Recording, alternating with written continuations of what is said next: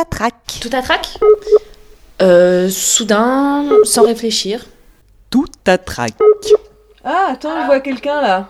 Sans réfléchir. Mais j'ai l'impression qu'on voit qu'une seule personne à la fois. Ah, on choisit en fait euh, qui on regarde, c'est ça? Ah, on peut pas regarder tout le monde en même temps? Si, mais il y a des. Eh C'est un- ben. soit un petit, soit un grand. C'est ça. Il y a pas un truc où on peut partager l'écran en quatre? J'avais testé, vous, ça fait genre 20 minutes que vous, galérez. Ouais, c'est ça. Salut Exactement. Salut C'est exactement ça, ça fait 20 minutes qu'on Ah, galère. il y a un petit carré là, c'est quoi? Ah, je vous sais C'est le petit carré en bas à droite. Alors, par contre, mon micro, euh, Oui. il, il sature. Il Moi sature mon micro? Attends, mais je vais baisser. Euh, Là, il sature plus là, le, mon micro? Allô? Il sature. Et là? Et là, il Et sature? moi, est-ce qu'il sature, moi? Non. Non, toi c'est bon, je t'entends bien. Et là, il sature? Et là, il sature? Ah, ah, ah Ouais. L'expérience proprement dite de diffusion stéréophonique va débuter dans quelques instants.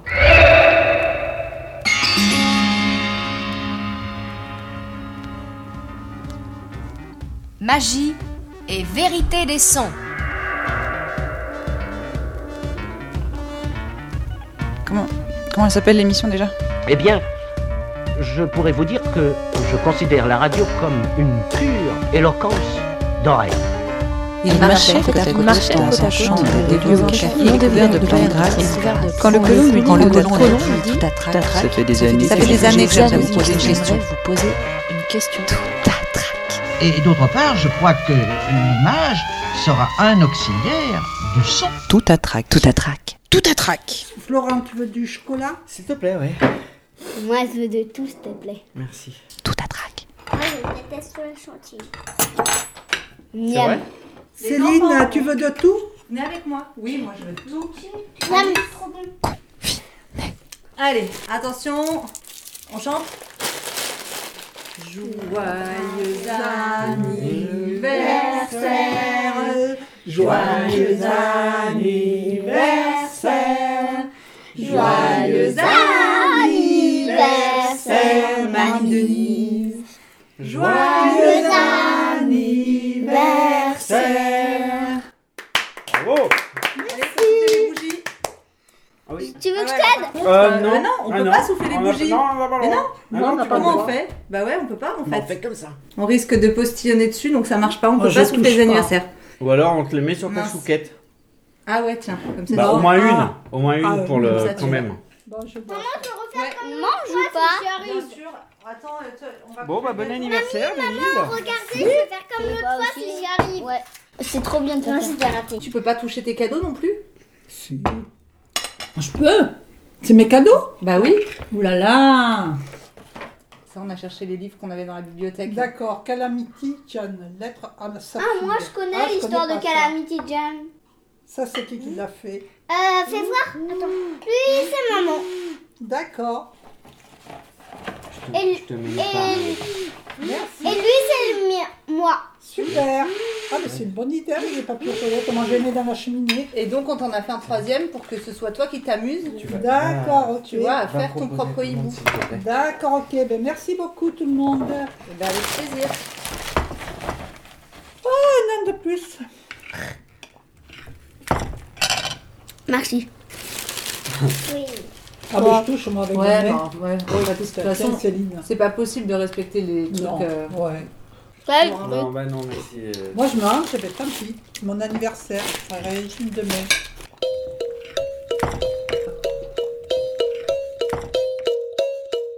Message à l'homme aux douze astérix. Échange la grande traversée contre le grand fossé. Rendez-vous à mi-chemin sur le trottoir nord. À l'heure de la sortie footing du tatoué de la fenêtre. Porterai un caleçon, des chaussettes de montagne et des cheveux jusqu'en bas des yeux. Attends confirmation. Stop.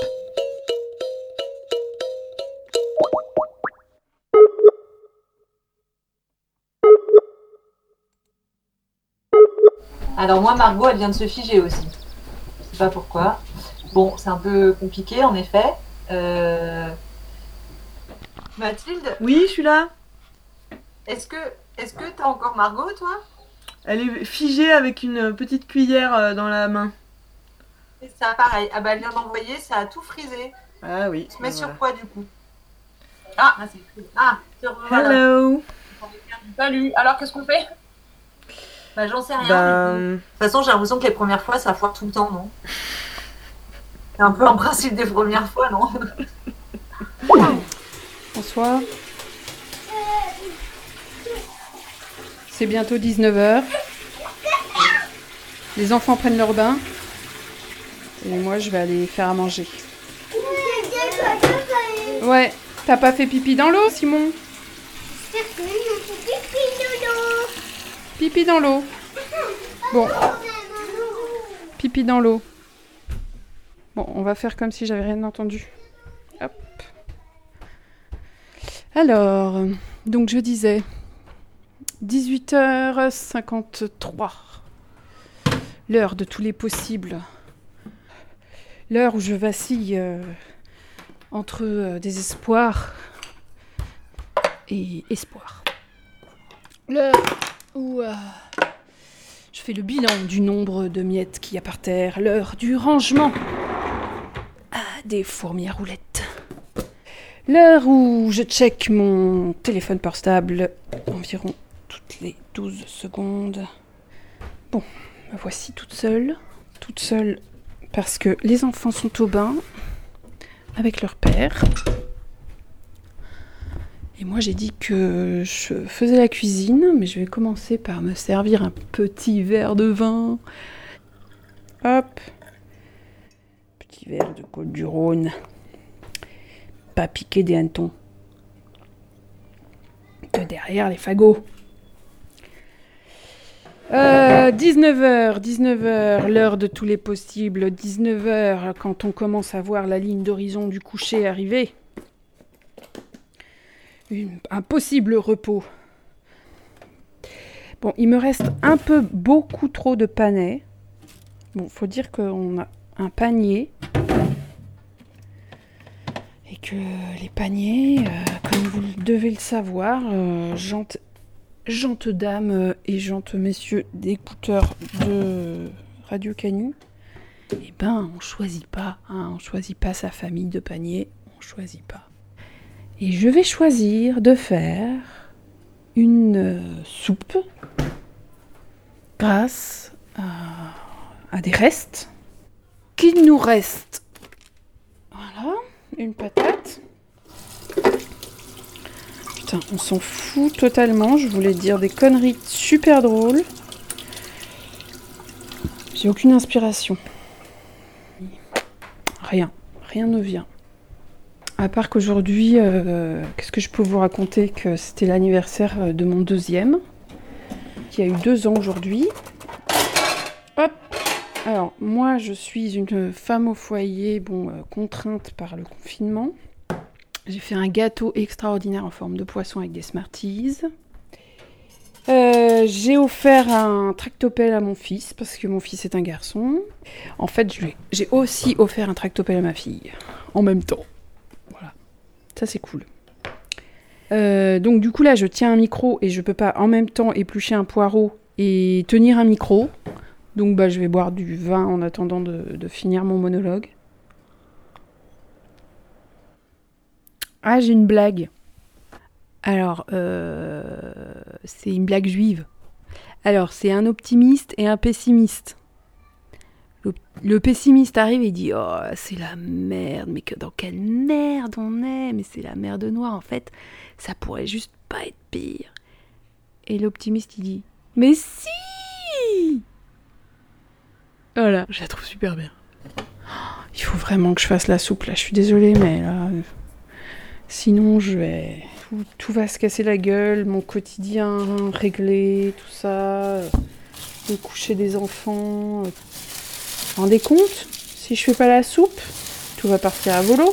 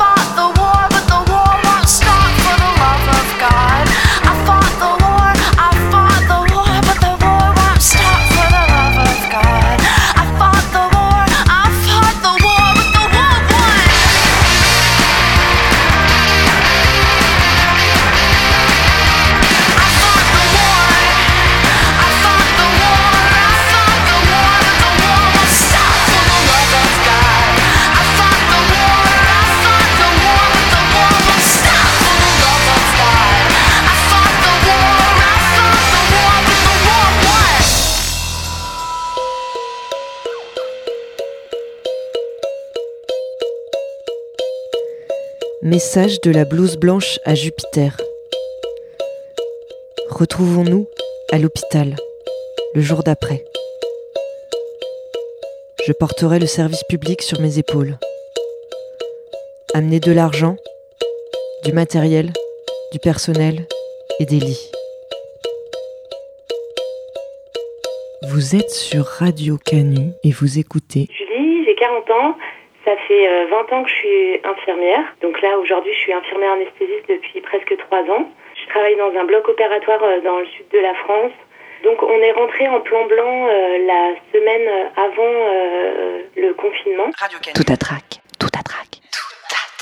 Le plan blanc, ça veut dire qu'au niveau du personnel, on est mobilisé en permanence. On a des jours de congé, mais on est susceptible d'être appelé euh, sur ces temps-là. Donc on a commencé à réduire les interventions chirurgicales dans un premier temps pour protéger les patients, pour pas qu'ils soient contaminés en venant se faire opérer. Et euh, à partir de la première semaine de confinement, on a stoppé toute la chirurgie programmée et on a laissé ouvert entre 4 et 6 salles euh, d'intervention, simplement pour euh, les interventions urgentes. On nous a demandé de libérer la réanimation euh, officielle pour les patients qui étaient Covid. On a ouvert un service de réanimation dans notre euh, salle de surveillance euh, post-interventionnelle pour euh, accueillir des patients de réanimation, les patients qui n'étaient pas Covid. On a dû travailler énormément pour récupérer du matériel, pour organiser l'espace, se former à l'informatique, se former aux différentes manipulations de matériel, former nos collègues. Donc ça nous a pris quand même plusieurs jours de préparation. On a donné pratiquement tout notre matériel à la réanimation qui était quasiment déjà pleine. Donc il a fallu faire preuve d'ingéniosité pour euh, utiliser l'espace, sécuriser euh, tout le matériel, trouver des multiprises, euh, faire une salle de réserve, récupérer des médicaments qu'on n'avait pas. C'était assez stressant de se dire qu'on allait accueillir des patients qu'on connaissait pas vraiment et puis dont on n'avait pas l'habitude de soigner quoi. Il y a tout le monde qui a été sollicité pour travailler de jour et de nuit. Donc euh, des infirmiers anesthésistes qui sont quand même formés à la réanimation, même si bah, pour certains ça fait très longtemps qu'ils n'en ont pas fait, ou qu'ils en ont peut-être jamais fait en fait. Et puis euh, des infirmiers de bloc euh, spécialisés dans les interventions chirurgicales, qui sont pas du tout habitués à travailler avec des patients lourds euh, de réanimation. Donc euh, tout le monde euh, s'est formé, alors que tout le monde était quand même relativement stressé et par la situation du Covid dans l'hôpital et le confinement à la maison et le Covid dans l'espace public et à la fois euh, ben voilà euh, gérer euh, toute une nouvelle phase du travail et une, adaptation qu'on devait avoir alors que le contexte était quand même assez compliqué quoi.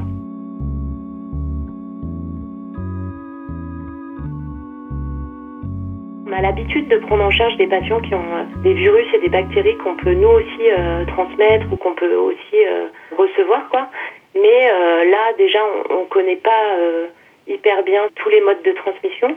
Et puis surtout, on a du matériel qui est un peu euh, distribué au compte-gouttes, c'est-à-dire que chaque semaine, on a eu euh, des tensions sur les masques, euh, les blouses. Maintenant, c'est les gants. Euh, on nous demande de les utiliser euh, simplement pour des actes invasifs, alors qu'au départ, eh ben, on les utilisait pour euh, tout contact avec les patients parce qu'il y avait quand même une- un risque de transmission euh, dans le contact euh, avec le patient. Quoi. La première semaine de confinement, où on avait déjà plus de masques euh, dans notre bloc euh, opératoire, donc euh, tout le monde s'est mobilisé pour récupérer des masques à droite et à gauche, chez des particuliers, chez des entreprises qui avaient fermé pendant le confinement.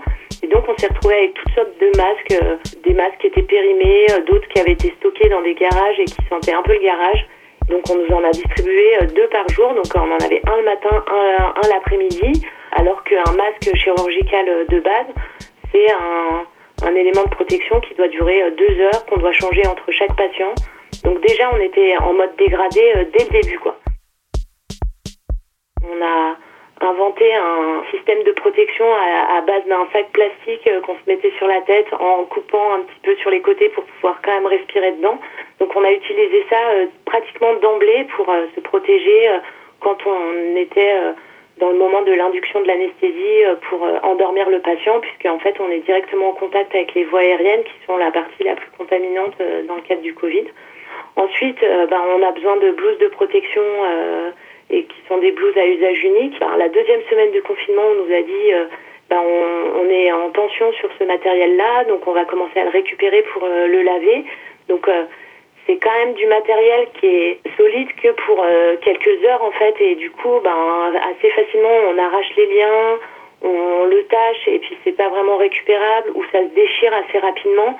Donc on a récupéré aussi des blouses euh, qui venaient de d'entreprises genre Leroy Merlin ou Weldon qui étaient euh, des blouses un peu en plastique pour faire des travaux à la maison et qui n'étaient pas vraiment adaptées à la situation parce que euh, la taille c'est du XXXL, euh, les manches elles sont pas collantes, euh, il fallait mettre du scotch et puis au final euh, ces blouses ben, on se les est passées entre nous. Euh, Il y a des gens qui les ont utilisées la nuit, puis nous on les a utilisées la journée et puis après on a dit bon bah quand même on va les jeter parce que c'est pas du tout adapté. Et puis en fait tous les éléments de protection, si- s'ils sont mal utilisés, sont contre-productifs, ils peuvent être source de contamination aussi, donc ça, ça perd tout son intérêt. Quoi.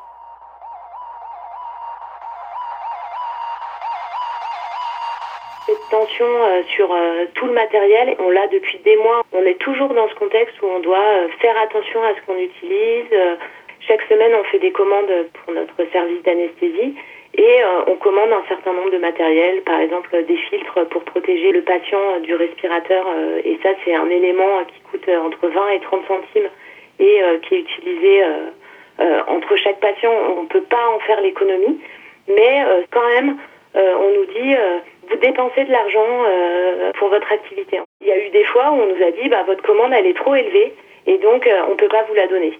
Donc on s'est retrouvé certaines semaines à pas avoir suffisamment de masques en plastique qui sont vraiment du matériel euh, déjà pas hyper élaboré, euh, qui changent énormément euh, en fonction des marchés, qui sont des fois beaucoup moins bien que ceux qu'on avait avant. On n'a pas vraiment de- d'avis à donner en fait sur le matériel qu'on utilise quotidiennement. C'est juste géré par euh, le prix en fait. C'est juste géré par le prix, en fait. La santé est devenue une marchandise comme les autres. Peu à peu, réforme après réforme. Notre système de santé dont on se gargarise, le meilleur du monde, s'est avéré en quelques semaines une machine incapable de faire face au virus. En dix ans, on a demandé à l'hôpital public 8 milliards d'euros d'économies. En 2020, on lui demande encore 600 millions d'économies. Comment faire ces économies? L'hôpital est une entreprise, elle se doit d'être rentable. L'étendard de cette politique La T2A, tarification à l'activité, introduite en 2004 pour financer les hôpitaux publics. Le but de chaque établissement n'est plus de répondre à des besoins, mais de gagner des parts de marché, en augmentant l'activité financièrement rentable, tout en réduisant les coûts de production. Pour que l'hôpital soit rentable, il lui faut multiplier les actes rentables, les patients rentables. Par exemple, ceux qui peuvent être opérés en ambulatoire. Pas de nuit d'hôpital, pas de surcoût. On va préférer parfois des chirurgies plus lourdes et plus risquées, comme celle de la prostate par exemple, pour faire plus de chiffres. Rentables. En revanche, les patients qui ont des maladies chroniques, eux, ne sont pas rentables. En première position, les vieux et les vieilles. Ils squattent longtemps à l'hôpital, avec peu d'actes facturés. Pas rentable. Ce qui n'est pas rentable non plus, c'est de mettre de l'argent dans les hôpitaux de proximité. À quoi bon, par exemple, garder la maternité de Die qui ne faisait naître qu'une grosse centaine de bébés par an? Désormais, les futures mères iront accoucher à plus d'une heure de chez elles à Valence. C'est plus rentable. Puis les soignants aussi, ça coûte cher. Il faut optimiser leur nombre.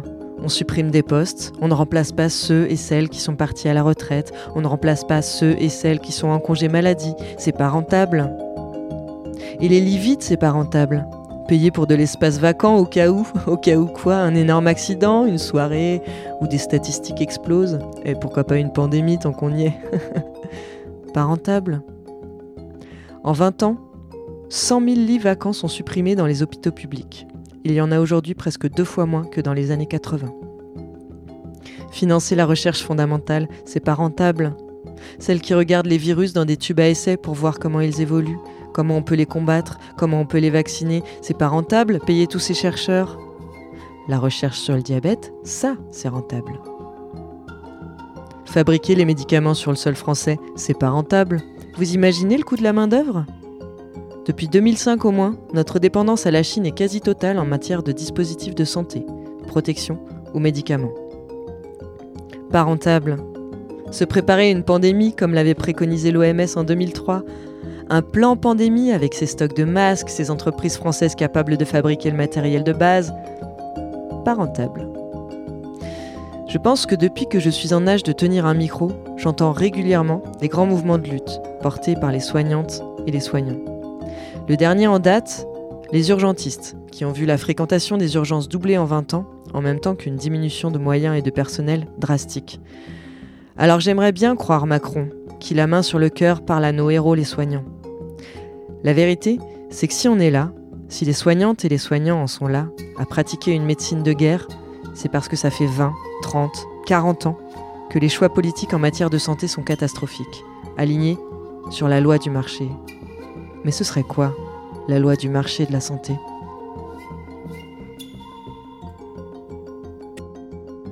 Quand on nous a dit euh, qu'on était en plan blanc euh, pour le Covid, bah, on était déjà dans cette situation-là être déjà en mode euh, dégradé.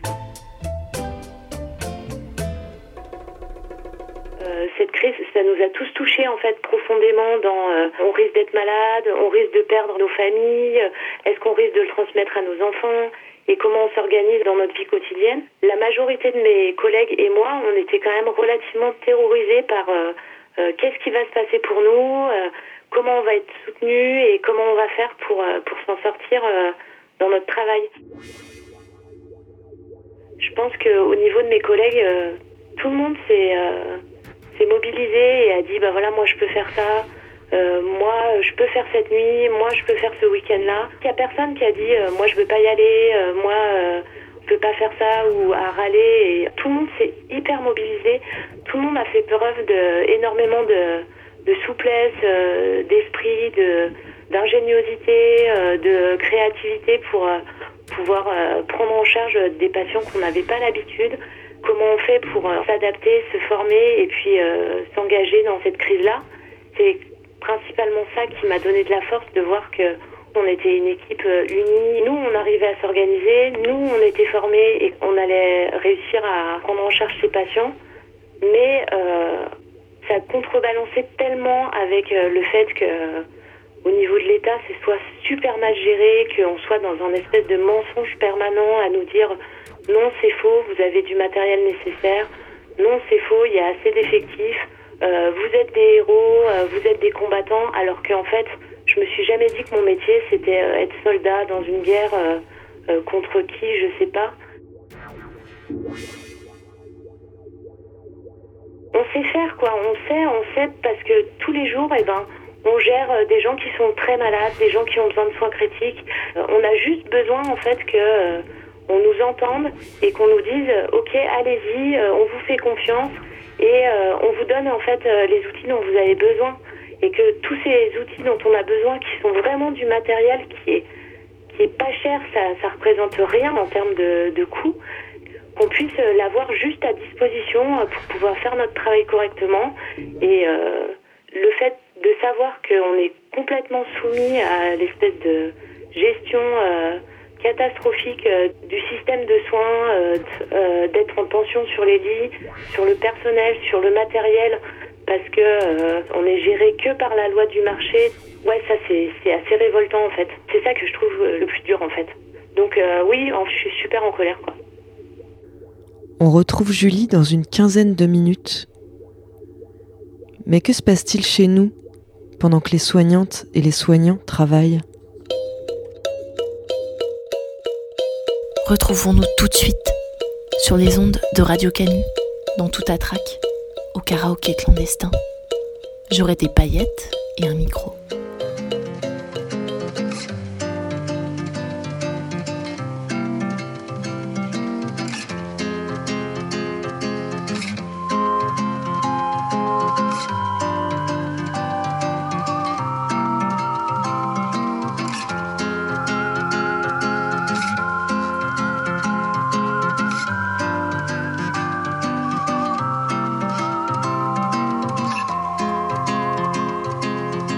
l'histoire improbable d'une épidémie. Petit pétage de câble à l'instant précis. Latitude 500, longitude 36. Au cœur de ton appart, à cet interstice. Dans ta robe de chambre, couleur verdoyante, tu étais d'une beauté étourdissante. Des oiseaux nous chantaient leur mélopée. On attendait que ça se passe dans le canapé. T'avais promis d'en profiter pour tes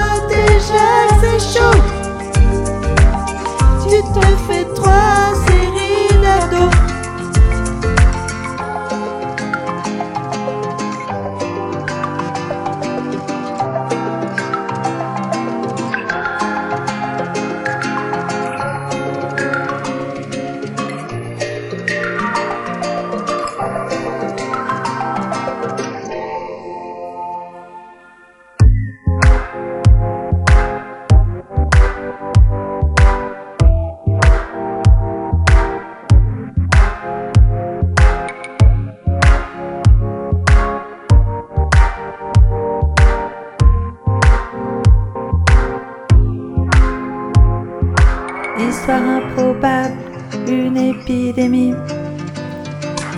monde se transforme en fruits confits. Un retour aux sources sans artifice. Qu'on vit dans nos apparts comme un maléfice. Dans la torpeur crade et angoissante de ton 30 mètres carrés, la vie est badante. Un objet salvateur Et tu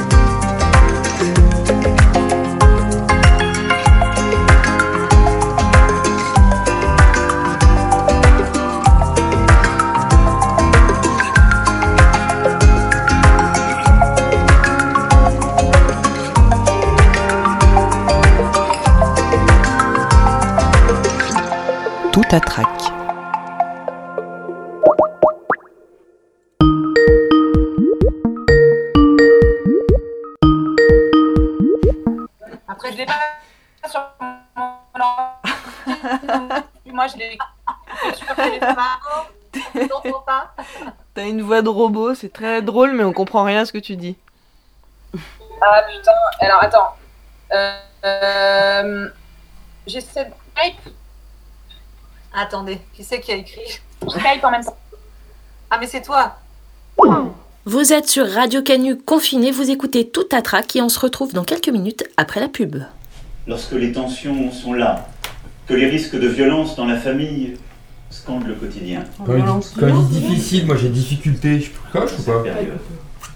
La solitude et la tristesse. de Oui, pour les verbes et les noms, ça marche aussi. hein. Et pourtant, Comment faire pour survivre au discours présidentiel en temps de confinement? Il est bizarre son maquillage, non? Et je veux ce soir Oui. Il est un peu trop bronzé, quoi. Il a un front super rose quoi. pour ce dévouement. Fonctionnaires et personnels de santé, médecins, infirmiers, aides-soignants, ambulanciers, secouristes, nos militaires, nos pompiers, nos pharmaciens ont donné dans cette première ligne toute leur énergie pour sauver des vies. Remerciement à l'armée. Ils ont tenu. Ah ouais, j'ai. Ah aux non. Les soignants. hôpitaux français ont réussi à soigner tous ceux qui se présentent. Une grille, 15 cases, 7 idées, 8 mots. Parier, miser, jouer au grand bingo du confinement. Le moment, soyons honnêtes, a révélé des failles. Bizarre, honnête, personne là. Hein. Amusez-vous comme des petits fous. Quand pourrons-nous renouer avec la vie d'avant? Je sais vos questionnements. Je débarque depuis des c'est violon. Bingo, Ouais. Violon, violon, violon. Ah ouais, je vous ai compris là quand même. hein. bingo. Aspirateur, je l'ai. Ouais, moi aussi, j'ai. Ah Fort Nous n'avons pas Jean pu Salué fort. autant de masques que... Comme en temps de guerre. Bingo. Ah Putain, moi je. Mais nous aurons... Prenons soin les uns des autres. Et nous tiendrons. Tiens. Vive la République. Oh, violon. Vive la France. Oh, violon. Toi, tu mets deux violons pour la fin là? Ah ouais, ouais, voilà. Bingo. Bingo. Alors, le premier en tête, c'est travail. Travail, test, c'est pour nous rassurer. Et euh, solidarité. Bingo. Suivi d'efforts et compatriotes. Et après, j'ai, de phrases avec et après, j'ai, entre- j'ai aussi entreprise à 4. hein. Mais toi, ta grille bingo, elle est presque pleine, non? Ouais, mais j'avais, euh, j'assume pleinement la responsabilité de cet échec et en tire les conséquences en me retirant définitivement de la vie politique. Et ça, malheureusement, il ne l'a pas dit. Zéro. Donc, j'étais pas loin. Pour que les discours présidentiels soient toujours un plaisir, jouez au grand bingo du confinement. Vous pourrez peut-être gagner un an d'abonnement à la chaîne parlementaire, un cours de langue de bois pour les nuls et un coupe-fil dans tous les magasins participants. La météo du confinement avec Confilol, fabricant de masques à gaz hilarant. Demain vendredi, venu du nord, une ondée de gel hydroalcoolique apportera un peu de fraîcheur dans la nuit. Mais il fera chaud sur Lyon et sa région. Vers 11h15, le nombre d'enfants ressentis augmentera brutalement pour passer de 2 à 12 pour atteindre 23 à midi. Vous frôlerez la dépression, heureusement une accalmie vers 14h vous permettra de profiter du temps calme. Les températures resteront stationnaires en fin d'après-midi avec des valeurs affichant 38 à 40 degrés. Un petit shooter de doliprane devrait permettre le retour d'un temps plus calme dans la soirée. Surveillez vos constantes et n'oubliez pas d'arroser abondamment votre levain en cette période de sécheresse. C'était la météo du confinement avec Confilol, fabricant de masques à gaz hilarant. Ici le chat. Message à la grenouille. Retrouvons-nous rayon frais, entre océan et potager, à l'heure où claquent les mains et s'ouvrent les balcons. Je serai masqué, mais vous me reconnaîtrez à mon chapeau d'été.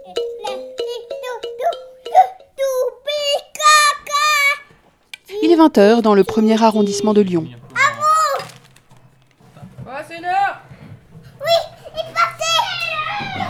Alors là, mon fils dit pâté pour taper. Parce que c'est l'heure de taper.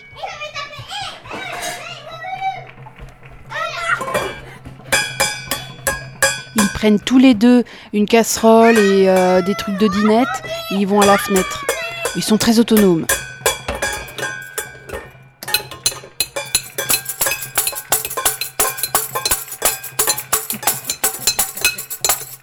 Alors là, on rigole parce qu'il y a une dame en face qui drague nos enfants.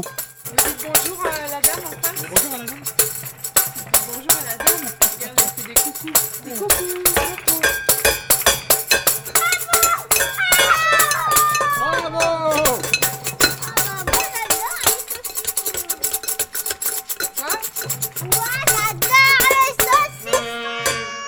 Oui, bah là, on était en train de manger du saucisson.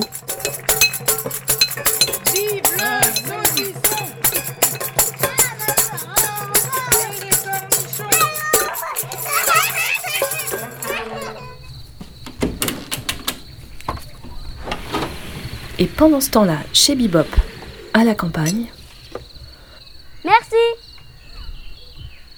Merci. Je sais que vous m'entendez pas. Merci quand même. Merci.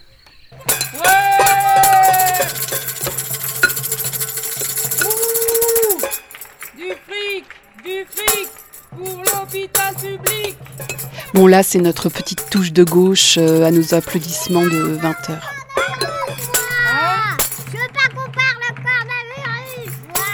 Ma fille ne veut pas qu'on prononce le mot coronavirus.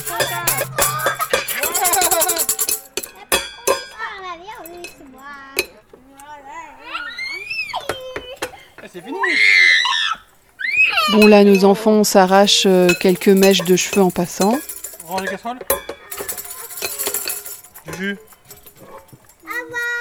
C'était le 20h, montée de la butte, Lyon 1er. À vous les studios. Quoi, Simon C'est parti. Tu veux taper Non, c'est fini maintenant. de parler de héros et d'applaudir, ça dépolitise un peu le, le débat. C'est une vision qu'il faut avoir qui est beaucoup plus large sur euh, comment est-ce qu'on considère euh, le personnel soignant, comment on le forme, comment on agit aussi sur tout ce qui est prévention, comment on articule en fait euh, la médecine de ville et euh, la médecine hospitalière. Tout ça, c'est une réflexion beaucoup plus générale et euh, qui n'est pas euh, juste de dire bah aujourd'hui bravo, vous allez travailler, c'est bien. C'est pas ça qu'on demande en fait, c'est pas ça qu'on veut. J'ai été hyper touchée par, par cette crise parce que je trouve que ça touche vraiment à l'intime de chacun. Cette histoire d'être confiné, cette histoire d'être en contact avec des gens, euh, je me suis sentie un peu comme une sorte de bombe bactériologique et que j'avais l'impression que j'allais euh, donner la maladie à tout le monde autour de moi. J'ai beaucoup réfléchi à quelle place je prenais parce que j'avais pas envie de me dire euh, ben tu vas taffer parce que c'est ton travail et puis on t'a dit de le faire et, et on t'a dit que c'était bien puis qu'il fallait y aller maintenant. Euh, oui, je me suis dit ben, que moi j'avais des compétences, que j'avais euh, des formations euh, dans ce domaine-là et que ben, c'était ça que je savais bien faire, donc j'allais le faire du mieux que je pouvais, quoi. Donc en quelque sorte, oui, c'était aussi une, sorte d'engagement, pas dans une guerre, pas dans un combat, mais de se dire, ben, la place que je choisis d'avoir dans, dans cette société, ben, c'est celle-là aujourd'hui, quoi. Donc ça m'a demandé beaucoup de réflexion et puis et puis énormément d'énergie, c'est-à-dire que euh, à la fin de ma journée, ben j'ai mal aux jambes, j'ai mal euh, j'ai mal aux mains parce que je me suis trop lavé les mains, j'ai mal aux oreilles parce que le masque ben il fait mal aux oreilles et puis j'ai tout le temps envie de pleurer euh, quand je sors parce que je me dis que c'est quand même assez terrible de vivre ça au quotidien. Donc euh, ouais, en fait, je trouve que c'est dur quoi. Et euh, ajouter à la fatigue que ça représente et à la tension permanente, euh, ouais, c'est dur. Toute cette adaptation euh, dont euh, mes collègues euh, et mon équipe a fait preuve, je trouvais ça juste génial de, de pouvoir se souder et puis se dire, bah voilà, on, sait faire ça et puis on va le faire correctement. Et je me suis dit que si on avait réussi à prendre en charge ces patients, bah, c'était quand même grâce à nous et à notre expertise et à notre volonté et à notre euh, organisation.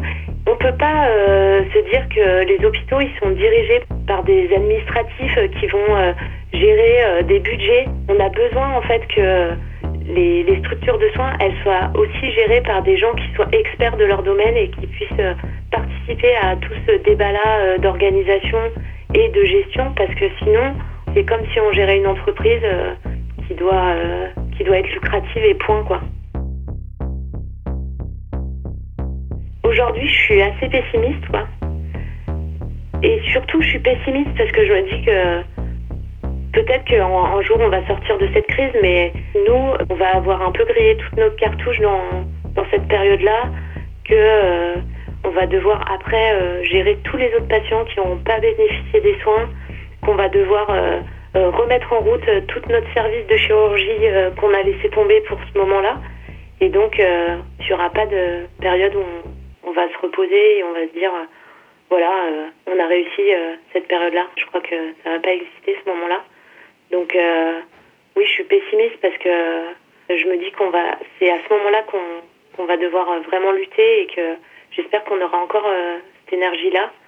Il faut penser collectivement à comment on envisage euh, dans, dans les années à venir euh, le soin euh, dans, dans notre société, ça c'est sûr. quoi.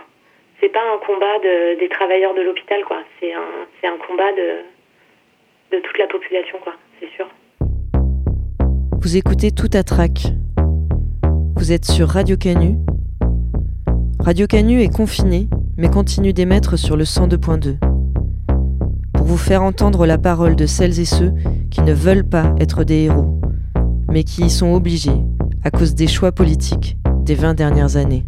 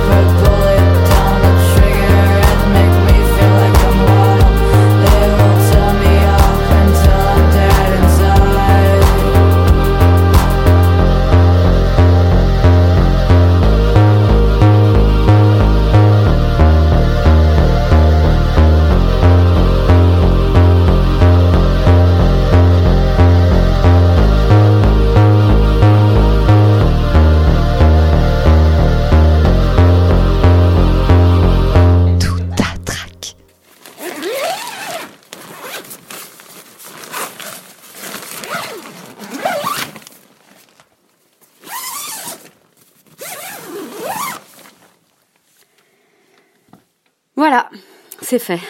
J'ai craqué. C'est les vacances depuis quelques jours et hier, j'ai décidé que ça suffisait ce confinement.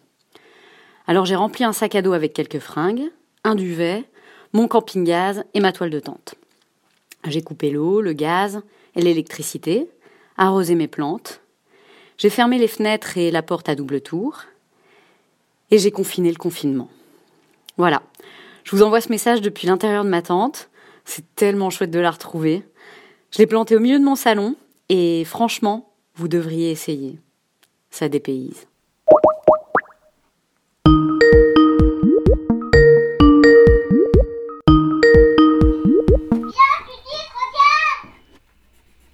Coucou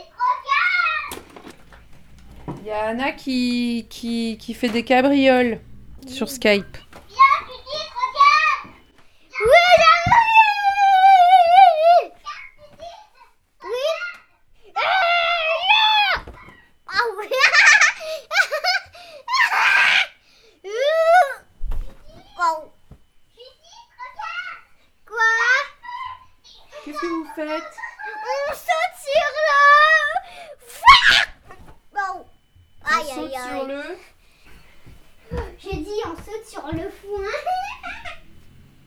Sur le quoi? Sur le foin. Je vais fermer le rideau. Je dis. Mais je vais fermer le rideau déjà. Et puis j'arrive. Qu'est-ce que tu fais? Quoi? Qu'est-ce que tu fais? Je vais essayer de pas tomber dans le vide. Ah bah ce serait sympa, ouais, ce serait cool. Judith descend de sa mezzanine. Elle est montée sur sa mezzanine pour euh, fermer le rideau. Pourquoi tu dis ça Bah, pour expliquer, parce qu'on voit pas. Et Ah, elle a disparu maintenant à force, euh, à force de que tu l'as fait attendre, euh, Anna. Anna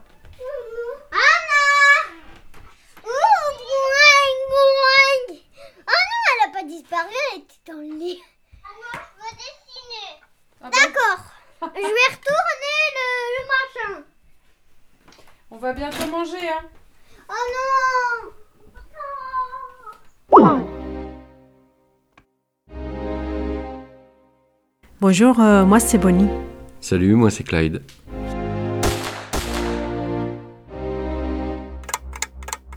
Cette décision, c'était, c'était pas facile à prendre. C'était pas sans danger. Euh, moi, j'en pouvais tellement plus que j'étais prête à prendre tous les risques nécessaires. Bah, moi j'avoue, j'avais, j'avais peur quand même, hein, je vais pas dire le contraire. Maintenant, euh, je pense qu'il a fait l'arbitrage final, c'est notre fils. Euh, moi ça me faisait trop de mal de le voir comme ça. Et donc le choix il s'est déterminé là-dessus. quoi. C'est pour, euh, ouais, pour lui, il faut qu'on le fasse. Ouais, carrément. On a commencé à élaborer un plan et réfléchir sur tout ce qu'on avait besoin, le, l'essentiel, quoi, le, le minimum.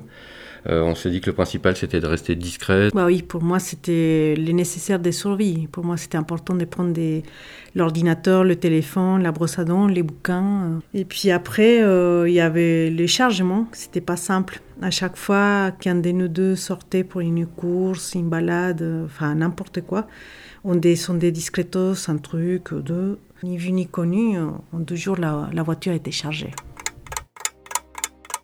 Bah, Les jours d'avant, on a commencé à, à élaborer, à élaborer aussi notre plan, à échanger avec pas mal de copains, à chercher des infos par-ci par-là sur Internet. Et oui, pour, pour l'attestation, on s'est posé la question, on ne savait pas quoi mettre. Il valait mieux éviter tout ce qui était quai, des, des rues qui étaient un peu fliquées en, en- en général. Et au final, euh, bah, au final l'autoroute s'avérait être le meilleur choix malgré tout. Bah, avant le départ, euh, moi, j'ai pas dormi tellement j'étais stressée. Le matin, on faisait n'importe quoi, on tournait en rond, on était hyper speed. Euh, c'était interminable, interminable. La journée, elle a duré euh, des plombes. Ouais, quand on a claqué la porte, on s'est dit, ça y est, il n'y a plus de retour en arrière, on ne peut pas reculer. Et forcément, tu te demandes si tu n'es pas en train de, de faire une connerie, de faire n'importe quoi. Euh, mais si tu réfléchis, euh, tu, tu, tu, ça, ça te paralyse, tu n'arrives plus, quoi. Donc il faut y aller, quoi.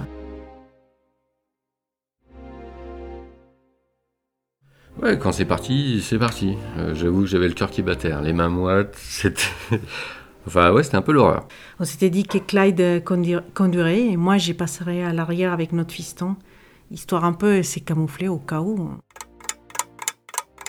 Nous voilà donc partis, pas un bruit dans la voiture, euh, c'était calme plat, on était super tendus. Euh, et là, bam, on passe devant le commissariat. Plein de keufs, des CRS, il y avait des, des cartes de CRS aussi. Enfin, Ouais. On a tourné première à droite comme des fous, c'était n'importe quoi. Bon, on s'est retrouvé sur l'autoroute comme ça, trop facile et euh, hyper soulagé surtout. Euh, on s'est dit qu'on venait passer déjà une grosse, une grosse étape, mais c'était assez irréel en fait. Il y avait très peu de voitures, euh, enfin bon, c'était vraiment bizarre. Euh, et puis, euh, à la fois, on était un peu libérés, mais à la fois, on savait pas est-ce que ça va s'arrêter, est-ce qu'on va, est-ce qu'on va arriver jusqu'au bout. Et puis, il y avait encore la sortie, sortie d'autoroute, quoi. Euh, est-ce qu'il y avait avoir des flics ou pas? Enfin, c'était toujours quand même bien, bien le stress. Puis au bout d'un- d'une demi-heure, euh, sortie d'autoroute, donc euh, personne, donc euh, ouf, on connaissait pas trop le chemin et les GPS qui nous lâchent. Donc euh, on savait pas si à droite, à gauche, on tourne quand même à droite. Route de campagne, aucun panneau. Donc euh, alors là, je me dis, euh, mince, on est paumé, on- si ça se trouve, on s'éloigne.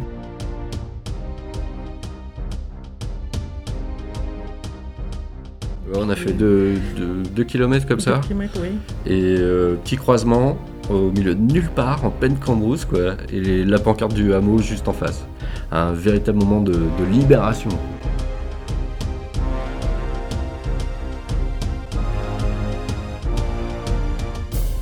J'avais presque envie de pleurer parce que là, enfin, enfin, on s'est dit, euh, on, on est libéré. Et puis on est arrivé, on s'est garé, et voilà. On avait réussi notre exil à la campagne. Une nouvelle vie de confiné pouvait commencer pour nous.